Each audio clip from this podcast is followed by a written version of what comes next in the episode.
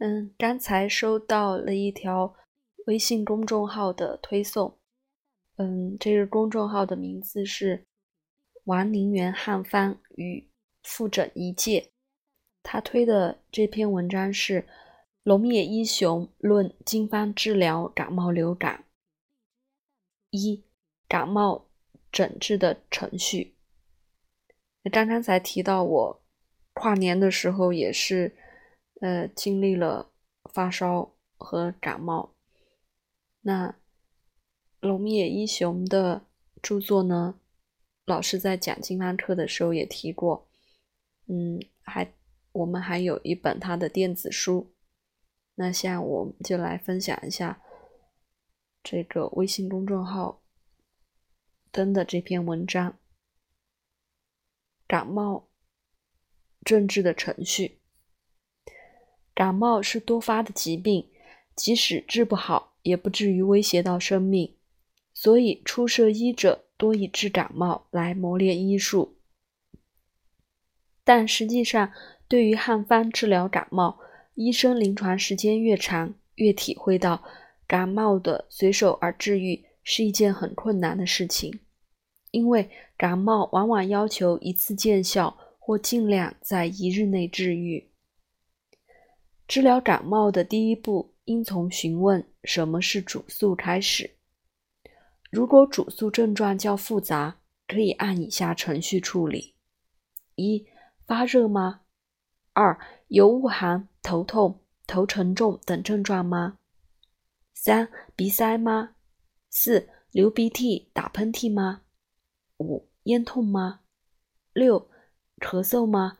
连续不断的咳嗽吗？七有食欲不振吗？八曾服用汉方药物治疗过感冒吗？有否无效的经历？曾服用抗生素药物治疗过吗？有否无效的经历？一以发热为主诉，可以考虑葛根汤，虽然显得有些普通。如果可以确认有。肩颈拘凝、脉浮数，则宜确定使用葛根汤。葛根汤并非对所有感冒都有效，起效的条件如果不具备，则无起效的道理。首先听病人诉说，询问其容态，然后详细追问症状，最后进行脉诊和复诊的诊查。当患者或家里人。或亲友，当患者是家里人或亲友时，如果不进行脉诊等诊查确认病态，可能会出现虽然实际上经过了相当的时间，却仍在某个阶段原地踏步的错觉。如果仅有发热症状而无其他线索，可使用桂枝二麻黄一汤。此时也可以伴有恶寒、头痛等。二有恶寒、头痛、头沉重等症状，对于呈无发热感、能够像平时一样外出、面色呈苍白状态的患者，其若以恶寒为主，则用麻黄细辛附子汤；其若无恶寒，请见足冷时。则用四逆汤、麻黄细辛附子汤，脉沉硕；四逆汤脉沉弱而迟。如果发热不明显，却仅有头痛的主诉时，可以考虑阳虚。曾对这样的患者给予桂枝附子汤一剂而愈。夏季多见，如果为头痛。咽干、小便少、胃部有正水阴等症状，用五苓散可使好转。头非疼痛而感沉重的场合，白术附子汤确有良效。头沉重的症状在现代医学技术中很少涉及，但实际上很常见。白术附子汤之头沉重。临江煮肝汤之腰重，柴胡加龙骨牡蛎汤之身重，以及小便不利的症状，病因皆在于水，有水故沉重。三、鼻塞，人以葛根汤、麻黄细辛附子汤使用机会较多。肩颈拘凝、有发热感、脉浮者，为葛根汤症。若无发热、脉沉者，宜用麻黄细辛附子汤。四、流鼻涕、喷嚏不断，在讲述治疗的书中几乎没有针对鼻涕、喷嚏的内容，有时很困惑。当然，这种情况也并非适宜葛根汤。鼻属肺，流鼻涕多为肺有寒引起。干姜具有温寒逐水的作用，所以可以使用配伍有干姜的方剂。无表热、头痛等，脉浮、伴里有水而咳喘、胃部正水阴、小便不利等阴水所致症状时，可使用小青龙汤。如果表有寒，以恶寒为主，脉沉。则使用麻黄细辛附子汤。如果无发热、恶寒等表症，则宜甘草干姜汤。五、咽痛，如果仅有咽痛，无明显发热、恶寒及头痛，可用半夏汤。半夏散服用困难，而半夏汤则容易接受。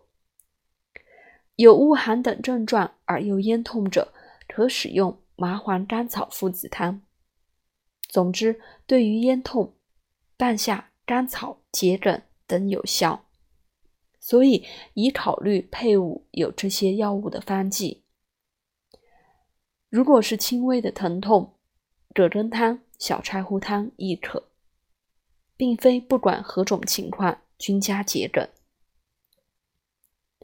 如果较麻烦麻黄甘草附子汤症寒性更强，足部非常寒冷，寒极而生热，颜面部反而生烘热感，脉微，则为通脉四逆汤症。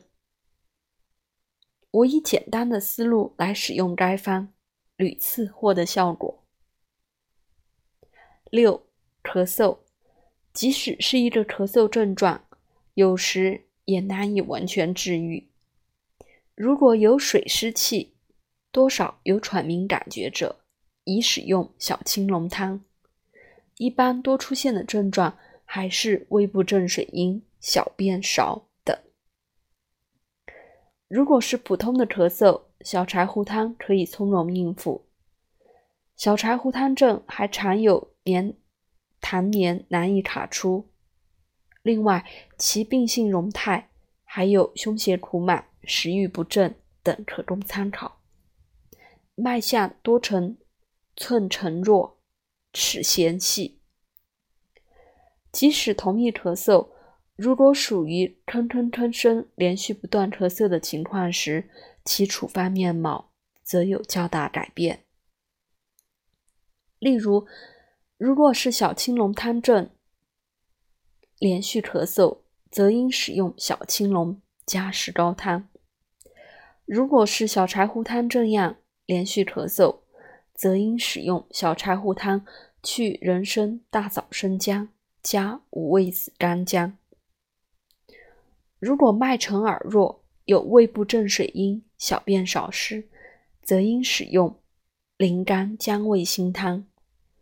如果无上述水湿样态，则可使用皂荚丸。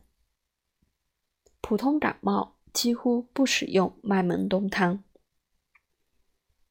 七、食欲不振，感冒后延误治疗，特别是过多使用解热剂后，会引起食欲下降，生出白舌苔，此为小柴胡汤之症。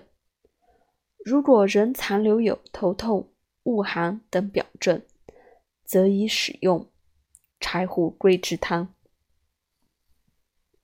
八，如果错过发汗的时期，或物质失措，特别是滥用抗生素时，会有暂时退去的发热，又以高热形式出现的棘手情况。一般可用小柴胡汤，但较之小柴胡汤，实际上柴胡桂枝干姜汤使用机会更多。如果有下唇干的症状，则更是确定无疑。脉象为寸沉弱，齿弦细，一般一日或二日可治愈，效果惊人。如果无气力，脉象沉弱，属于陷入虚症的场合，则宜使用真武汤。